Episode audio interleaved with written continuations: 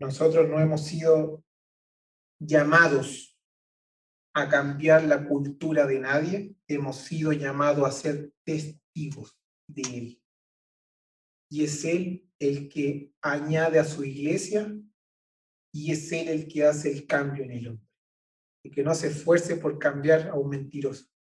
Bien, continuamos con nuestra impartición, familia, diseño de Dios, aquí en esta casa, extendiendo el reino, Rancagua de Chile, en donde el Señor nos ha permitido poder colaborar en una construcción, creyendo que lo que el Señor está construyendo trasciende nuestra manera de pensar, trasciende nuestras generaciones, trasciende esta ciudad y le damos gracias por ello. Y estamos en esta serie Familia Diseño de Dios, desarrollando puntualmente la familia intertrinitaria, Dios Padre, Hijo y Dios Espíritu Santo. Y mirando desde allí, en este tiempo, los atributos comunicables de Dios, que se expresan a través del hombre que ha nacido de nuevo, para expresar su gloria, para darlo a conocer. Y ahí está el supremo llamamiento, y ahí está la mejor vida a la cual pudimos haber sido llamados, tener la calidad de poder expresarlo. Y lo mejor de esto es que somos un canal, porque Él es la fuente de todo lo que hemos sido llamados a expresar. Por lo tanto, cuando la palabra apostólica y profética nos llama a poder manifestar, amar, usted no tiene que ver desde sus entrañas ni buscar el amor, sino que a la fuente que es Él y que Él habita en nuestros corazones. Y porque Él habita, podemos obedecer a lo que Él mismo demanda. No existe otra manera. Y eso es su gracia. Su gracia nos dio todo lo que necesitábamos para poder satisfacer lo que Él mismo demandaba. Y en esto estamos y hemos visto el amor de Dios, hemos visto la bondad de Dios, hemos visto la santidad de Dios como atributos comunicables, hemos visto la rectitud de Dios, la justicia de Dios y hoy veremos la sabiduría de Dios. La semana pasada dijimos que Él es justo debido a su rectitud y solo Él es juez. Solo Él tiene la capacidad de ser juez porque es justo de manera perfecta. Y nosotros hemos sido llamar a manifestar su justicia, aquello que demanda su rectitud, esta vida justa, la cual dijimos está personificada en Cristo. Cristo es lo que Dios pide. Y esa es la vida justa que debemos de manifestar. Y lo que Dios demanda a manifestar es su propia gloria. ¿Y cuál es su propia gloria? El Hijo. Cristo es la gloria de Dios. Cristo impartido en nuestras vidas a través del nuevo nacimiento. Y eso tenemos que tenerlo claro, que no existe manera de expresar a Dios si es que Él nos habita y solo nos habita por medio del nuevo nacimiento, que es su espíritu en nosotros. Él es la fuente de la gloria que damos a conocer para su propia gloria. Él es la fuente de todas las cosas. Dios no solo es visto como sabio, sino como completamente sabio. La literatura del Antiguo Testamento separa los libros, como usted bien sabe, en históricos, en libros proféticos, libros poéticos y también los separas como los libros de Proverbios, Eclesiastés, Salmos, Cantar de los Cantares, el libro de Job, son llamados o se distinguen como la literatura de la sabiduría. Proverbios 1.7 nos dice que el principio de la sabiduría es el temor a Jehová. Dice, los insensatos desprecian la sabiduría y la enseñan. En el ámbito judío, la esencia misma de la sabiduría se encuentra en la manifestación de la vida, de una vida piadosa. No solo en el conocimiento agudo de Dios, sino que en la manifestación de esa vida. De la misma manera, el Antiguo Testamento distingue entre el conocimiento de Dios y la sabiduría, como dos cosas distintas, pero juntas.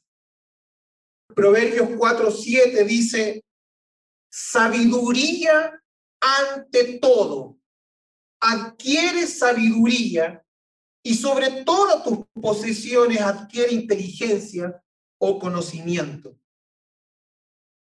La sabiduría no tiene que ver con solo el conocimiento agudo de Dios, sino que tiene que ver con la manifestación de una vida piadosa y coherente al conocimiento el propósito o fin de obtener el conocimiento, el propósito de saber es de llegar a ser sabios.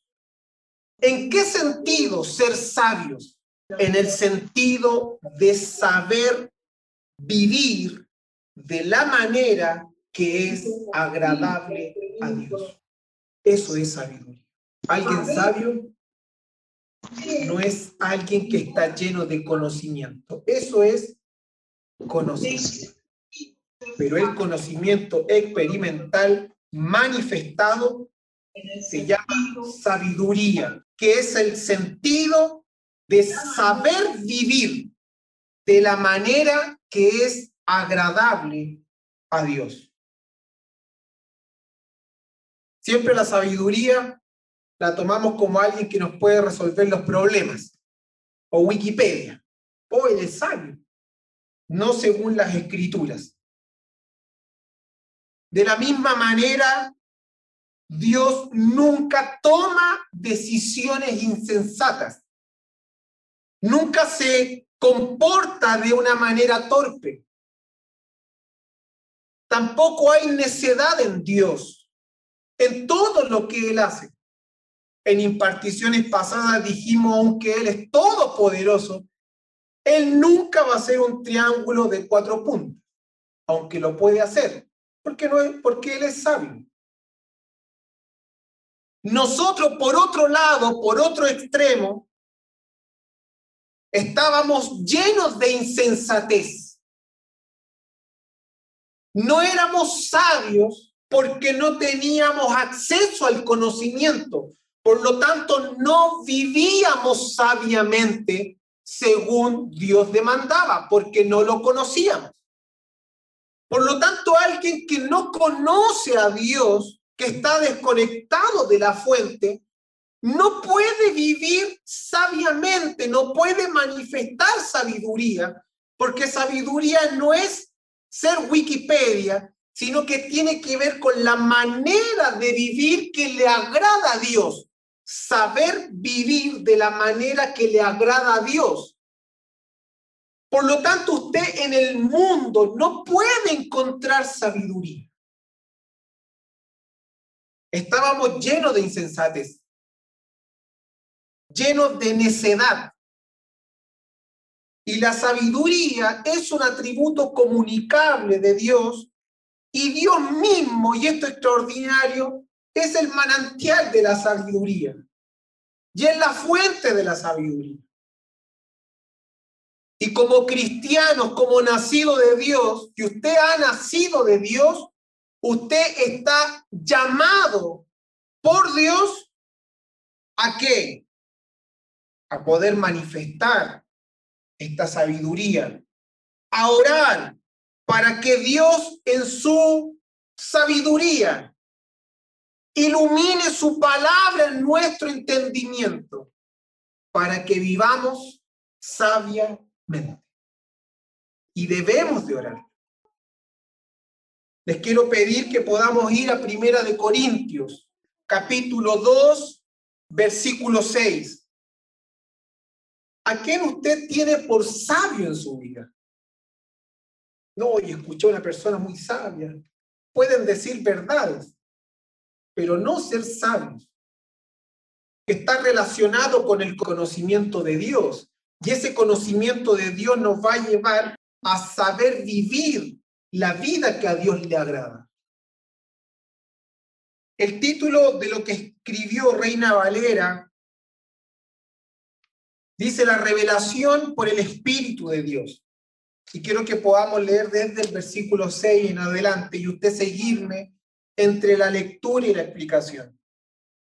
Sin embargo, el apóstol Pablo dice esto, dice, hablamos sabiduría entre los que han alcanzado madurez. Palabra madurez ahí, estelellos, es perfecto, maduro, adulto. Tiene que ver con un crecimiento espiritual. Hablamos sabiduría. ¿Qué sabiduría hablan? La va a seguir desarrollando más abajo. Dice, y esta sabiduría que hablamos no es de este siglo. La sabiduría que habla no es la sabiduría del siglo, cómo debemos de vivir la vida. ¿Ha escuchado el mundo hoy expresándose de manera literal? Ya no como hemos hablado en el equipo ministerial y en otros lugares, ya no de manera eh, cuando dábamos vuelta a los cassettes, ¿cierto? Subliminal. Mira que ahí dice, da vuelta el código 666. Hermano, hoy es explícito. Las canciones son explícitas. El mundo opuesto a lo que Dios creó es explícito. Y explícitamente ha declarado esto, vamos a ir por tus hijos que el otro día escuchábamos una canción del mundo secular. Iremos por tus hijos, que no están definidos a una edad. Ya es explícito. Dice el apóstol Pablo que hablamos sabiduría entre los que han alcanzado madurez, sabiduría no de este siglo, no de lo que usted encuentra afuera de la manera de vivir, ni de los príncipes de este siglo que perecen. Siete. Más hablamos sabiduría de Dios en misterios. No por algo que los apóstoles hayan, decidido, sino por algo que Dios decidió de cómo se iba a hablar. Y él dice, la sabiduría oculta aquí está hablando de la sabiduría oculta, la cual Dios predestinó antes de los siglos para nuestra gloria. ¿Cuál? La que ninguno de los príncipes de este siglo conoció. Porque si la hubieran conocido, nunca habrían crucificado al Señor de gloria. Aquí la sabiduría se está personificando y la sabiduría de Dios es Hablamos sabiduría, hablamos de Cristo, hablamos de la vida de Cristo, cómo debemos vivir la vida que Dios nos demanda. Y esta vida que hablamos, la hablamos entre maduros espirituales. Para el apóstol Pablo aquí son los nacidos de nuevo los únicos que pueden comprender la sabiduría de Dios. Esto a mí me alegra, porque el mundo no puede comprender la sabiduría de Dios que es Cristo. La sabiduría solo se habla entre los nacidos de nuevo. Antes bien, como está escrito, cosa que ojo no vio, ni oído yo, ni han subido en corazón de hombre, son las que Dios ha preparado para los que le aman. Y la única manera de amar a Dios es que Dios nos haya hecho nacer de nuevo. Para los que le aman son las cosas que Dios ha preparado. Versículo 10. Pero Dios nos las reveló a nosotros por el Espíritu el Espíritu Santo. Porque el Espíritu Santo de Dios todo lo escudriña, todo lo sabe, nada le ha sido escondido, porque aún lo profundo de Dios, ¿por qué? ¿Qué está dando a entender el apóstol Pablo? Está dando a entender que la persona que nos habita es Dios mismo en su espíritu dice que Dios preparó estas cosas para los que la aman. Y le dice, pero ¿qué cosas si solo las sabe Dios? Sí, pero el Espíritu Santo que le habita escudriña todas las cosas, aún lo profundo de Dios, lo sabe todo. Por lo tanto, Él mismo le va a dar a conocer las cosas que Dios ha preparado para los que le aman lo que le está dando a entender que el espíritu que nos habita es Dios mismo en su espíritu, que lo conoce todo. Versículo 11. Y aquí está haciendo una comparación con lo que acaba de decir, mostrándole que el espíritu que nos habita conoce todas las cosas de Dios porque es Dios mismo.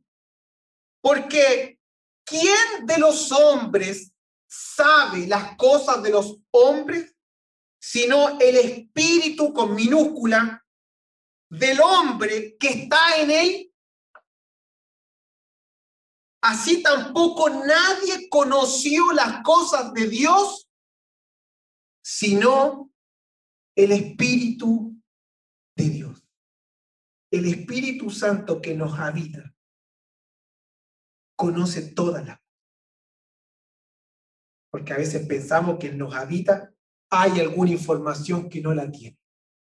Pero es Dios mismo y conoce todas las cosas. Y estas cosas que Dios ha preparado, ahora el apóstol Pablo dice, versículo 10, pero nos las reveló a nosotros por el Espíritu nos las revelará, nos las reveló. Ahora ya. Seguimos en el 11. En el 12, perdón. Y dice, y nosotros no hemos recibido el espíritu del mundo. ¿Cuál es el espíritu del mundo? que andan todos poseídos por ahí. Y nosotros no hemos recibido el espíritu del mundo, sabiduría humana. Efesio, haciendo un paréntesis, Efesios 2.2, dice, siguiendo la corriente de este mundo, conforme al príncipe de la potestad del aire, el espíritu que ahora opera en los hijos de desobediencia. Se trata de las tinieblas que ciega ha cegado la humanidad y la seduce a rebelarse en contra de Dios. El espíritu del mundo que los sigue llevando a poder rebelarse en contra de Dios y a seguir viviendo en contra de Dios. No hemos recibido ese espíritu, dice el apóstol Pablo. No hemos recibido esta sabiduría del mundo, sino que hemos recibido el espíritu de Dios. Dice, sino el espíritu que proviene de Dios para que usted sienta que Dios está con usted, para que usted sea más feliz. Señor, he tenido una mala semana y quiero sentirte que estás conmigo. Él no está para eso. No sé si lo ve conmigo. No es el, el espíritu que proviene de Dios para que sepamos lo que Dios nos ha concedido, no lo que nos va a conceder, sino lo que ya nos dio en la vida de su Hijo. Y el Espíritu Santo opera de manera gloriosa y poderosa en los santos para que nos demos por enterados, para que conozcamos lo que Dios nos ha concedido. Porque si conocemos lo que Dios nos ha concedido, vamos a vivir sabiamente. No puede vivir sabiamente si no sabemos lo que Dios nos ha concedido. No hemos recibido el espíritu del mundo, el espíritu del mundo, el que ignora a Dios, el que no sabe que Dios es, el espíritu del mundo que rige las tinieblas y determinan cómo el hombre debe de vivir. El espíritu del mundo que te lleva a vivir en contra de las demandas de Dios. El espíritu del mundo, los cuales todos nosotros en otro tiempo, dice el apóstol Pablo, éramos hijos de desobediencia, hijos de ira, igual que los demás. No hemos recibido ese espíritu de error, de errar al blanco. Hemos recibido el espíritu de Dios para conocer lo que Dios en su gracia nos ha concedido. Por lo tanto, la obra del Espíritu Santo en nuestra vida, 24/7, segundo a segundo, minuto a minuto, es revelarnos la vida de Cristo en la cual el Padre nos ha concedido las cosas. Y al conocerlo, vivir sabiamente. Es decir, que a esto te lleva la vida del Espíritu. Por lo tanto, el Espíritu no te puede llevar a no escudriñar su palabra, la fuente primaria. Es imposible. Debemos de diferenciar cuál es tu carne, cuál es tu alma y cuál es la fuerza del Espíritu Santo en nuestra vida que nos va a llevar a conocer lo que Dios nos ha concedido. Pero el enemigo te va a llevar a que no conozcas lo que Dios te ha concedido. De todas las maneras posibles. Quitándote el tiempo, distrayéndonos, mostrándonos un montón de entretenciones, pasando horas en redes sociales, hipotecando el tiempo, que si no lo conocemos, no podremos vivir sabiamente. Lo que nos ha concedido, el verbo que ocupa aquí el apóstol Pablo, tiene que ver con concedido, con mostrar favor, conceder gratuitamente está relacionado con los términos de la gracia. Lo que nos ha concedido está relacionado con la gracia de Dios. Sin duda el apóstol Pablo y el Espíritu Santo escogieron esta palabra en las escrituras, eligieron este verbo, porque el Espíritu Santo nos revela justamente la gracia de Dios en el Hijo. Nos revela su plan de salvación. La sabiduría oculta de Dios que es revelada por el Espíritu Santo en nuestra vida, sigue teniendo el mismo contenido que el capítulo anterior. Nos revela el plan de Dios que reconcilió consigo a la humanidad por medio de la muerte de la cruz de Jesucristo y que nos ha hecho partícipe de su gloria a todos los que creen en él. Versículo 13. Esta sabiduría, esto, este misterio. Versículo 13, lo cual también hablamos, no solo con palabras, no solo las usa, no solo con palabras enseñadas por sabiduría humana, sino con las que enseña el Espíritu, con mayúscula el Espíritu Santo, acomodando lo espiritual a lo espiritual. 14. Pero el hombre natural, el que no ha nacido de arriba, el cual sigue muerto, el cual no ha podido ver a Dios, ni oír a Dios, ni saber de Dios. Saber de Dios no en el ámbito intelectual, sino que espiritual, de ver a Dios. El hombre natural no percibe las cosas que son del Espíritu de Dios, porque para él son locuras. Es una locura que Jesucristo le haya repartido el pan a Judas.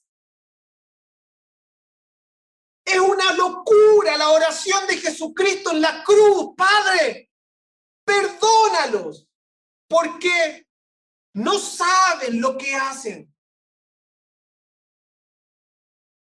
Sin embargo, los discípulos en ese tiempo que no habían nacido de nuevo, escuchaban a, a otros hermanos a predicar de Cristo y le decían, Jesús, hicimos la obra del año y a los que estaban predicando en tu nombre, se los prohibimos.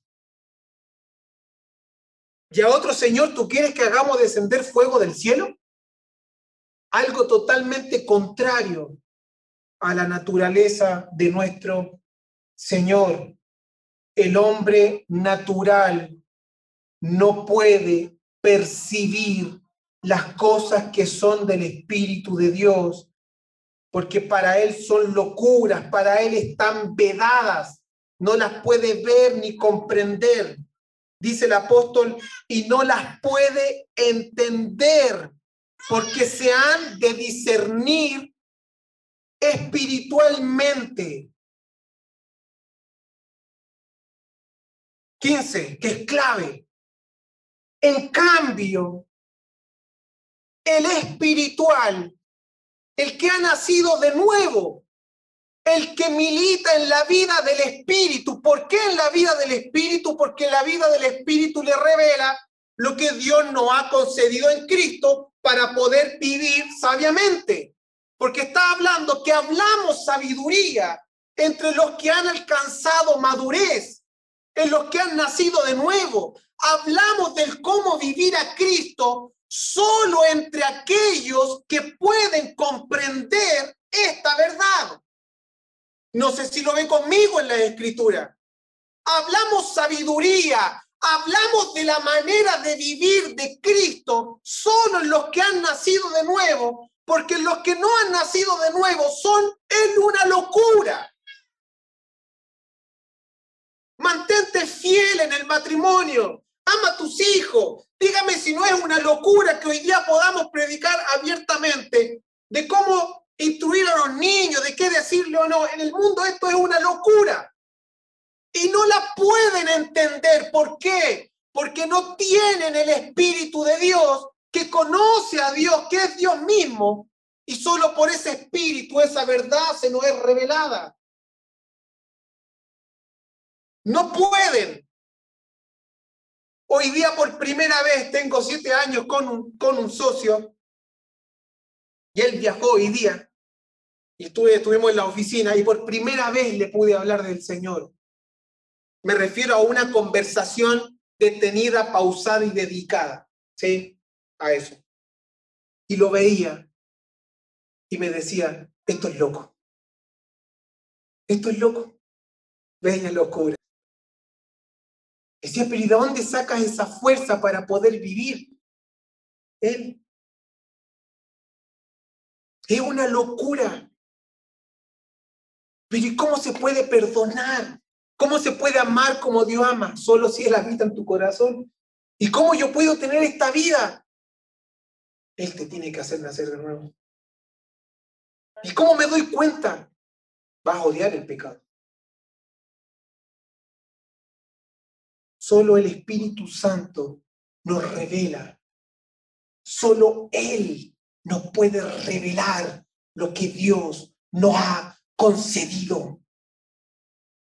Y para el mundo esto es locura. Y el apóstol Pablo dice, hablamos sabiduría en los que han alcanzado madurez.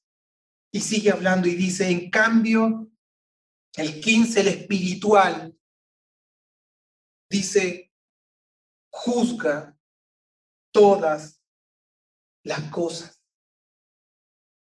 Solo Dios es juez justo. Abraham dijo, ¿acaso el juez justo de toda la tierra no hará justicia? La palabra dice que nuestros pensamientos no son los de Él, ni nuestros caminos son tomados como un trapo de inmundicia. El trapo de inmundicia el papel higiénico de ese tiempo. Eso eran nuestros pensamientos y nuestros caminos delante de Dios. Porque no le veíamos, porque no le conocíamos, porque vivíamos en ignorancia, igual que los demás.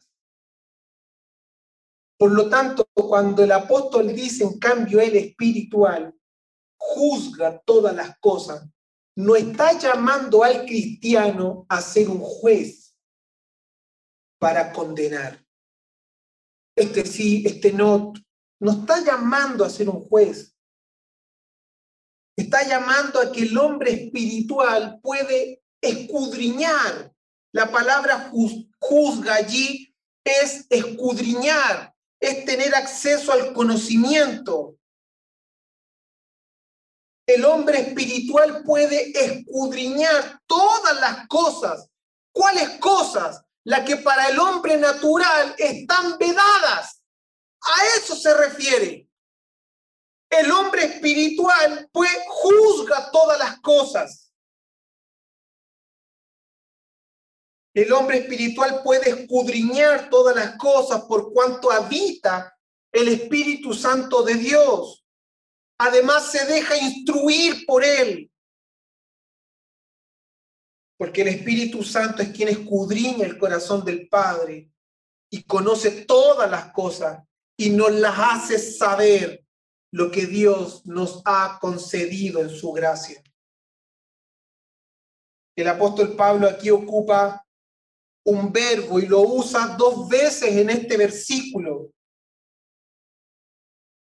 Y esto procede del ámbito jurídico. Significa investigar.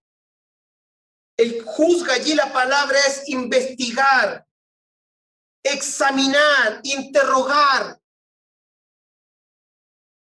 Y termina diciendo, pero él no es juzgado de nadie. Pablo quiere decir que ninguna persona natural es capaz de comprender esta vida que el hombre espiritual puede manifestar. Eso está diciendo. Él no es juzgado de nadie.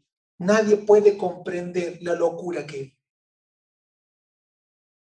Así que no estamos llamados a juzgar, discernir El espiritual juzga todas las cosas porque tiene acceso por la vida del espíritu al conocimiento de aquello que Dios nos ha concedido. ¿Existieron los dinosaurios, hermano? Irrelevante. No está en las escrituras. Debemos de orar para que por la vida del espíritu conozcamos lo que Dios nos ha concedido. ¿Para qué? Para saber, para vivir sabiamente, para manifestar esa vida. Cristo fue hecho sabiduría de Dios, porque fue quien hizo lo que Dios demandaba. La vida de Jesús fue la vida sabia, de que el apóstol Pablo en el versículo 16 dice, porque ¿quién conoció la mente del Señor? Está hablando de lo mismo. ¿Quién le instruirá? Más nosotros tenemos la mente de Cristo, más nosotros sabemos vivir como Dios demanda por la mente de Cristo. La mente de Cristo es la manera que nos lleva a vivir como Dios pide que vivamos por la vida del Espíritu. La mente de Cristo. Las personas espirituales son capaces de escudriñar, de discernir los unos a los otros, aquellos que participan del mismo Espíritu de Dios. Sabiduría, ¿qué es? Conocimiento práctico. Y la obra de la cruz es la sabiduría de Dios. Cristo es la sabiduría de Dios. Y somos llamados a manifestar este atributo de Dios. Colosenses 4:5 dice el apóstol a los hermanos de Colosa y a nosotros, andad sabiamente. Una orden, andad sabiamente. Y no existe una orden sin que antes no exista el recurso. Por lo tanto, cuando la palabra va siendo una demanda en nuestra vida, al mismo tiempo nos muestra el recurso, nos muestra la fuente andad sabiamente para con los de afuera, redimiendo el tiempo. Una manera de andar sabiamente. ¿Qué es redimir el tiempo como en esta casa hemos hablado? Usar el tiempo, cronos, para aquello que Dios lo creó. Y Dios lo creó para expresarlo a Él. Y de esa manera vivimos sabiamente para con los demás. No malgastamos el tiempo como los demás, porque los demás no viven sabiamente, producto que no conocen a Dios. Primera de Pedro 3:7. Vosotros, maridos, igualmente vivid con ellas sabiamente en ese tiempo, la mujer solo tenía obligaciones y deberes y el hombre solo tenía derechos. Esa era la el apóstol les escribe y les dice, vivan con ellas de manera sabia. Genosis, sabiamente, un conocimiento práctico vivir sabiamente, un conocimiento práctico, que lo que se nos va iluminando es para vivir sabiamente, es para poder expresar en la vida aquello que se nos va iluminando, la sabiduría de Dios. Por eso Cristo es la sabiduría de Dios. Quien se encarnó, quien nos mostró cómo debíamos de vivir su vida. Y en su evangelio encontramos esa sabiduría práctica de cómo el Señor nos mostró que debíamos vivir su vida. Y esa vida es una locura para el mundo y no la puede comprender. Conocimiento práctico es la acción del conocimiento, vivir sabiamente. Pero ella sabe que la amo. No, vivir sabiamente en la vida práctica. Con entendimiento, con comprensión, dando honor a la mujer como vaso más frágil, sabiendo que ella, que solo tenía obligaciones y deberes, el apóstol dice, es coheredera también de la gracia, es hermana en la fe, para que vuestras oraciones no tengan Dios llamó a los débiles del mundo, a los necios del mundo, para avergonzar a la sabiduría del mundo. Primera de Corintios 1.16 nos dice, pues está escrito, destruiré la sabiduría de los sabios y desecharé el entendimiento de los entendidos.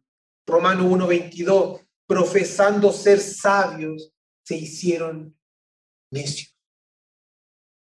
Esta sabiduría que es el atributo de Dios que podemos comunicar no es para la vanagloria, porque si usted se gloria, no está viviendo la sabiduría. No es para la vanagloria. Sin humildad no se puede manifestar sabiduría, porque no es, no es sabio ser altivo. Primera de Corintios 3:18, nadie se engañe a sí mismo. Es decir, que usted mismo no se engañe a usted mismo. No se autoengañe con me lo merezco. Sí, frases que escuchamos. Nadie se engañe a sí mismo. No confíe ni en usted mismo. Si alguno entre vosotros se cree sabio en este siglo, hágase ignorante para que llegue a ser sabio. Porque la sabiduría práctica no lo va a llevar a vanagloriarse, porque, no, porque eso no fue la vida de nuestro Señor. Romanos 12, 16 unánime entre vosotros, no altivos, sino asociando con los humildes, lléguese a los humildes, comparta con ellos, no seáis sabios en vuestra opinión. Proverbio 13:20, el que anda con sabio, sabio será, mas el que se junta con necio será quebrantado no es simple con quien me junto. Hablamos sabiduría entre los que han alcanzado Eso dijo el apóstol Pablo. Y Proverbio dice, el que anda con sabios, sabio será, mas el que se junta con necios será quebrantado. ¿Qué hay en tus conversaciones de casa?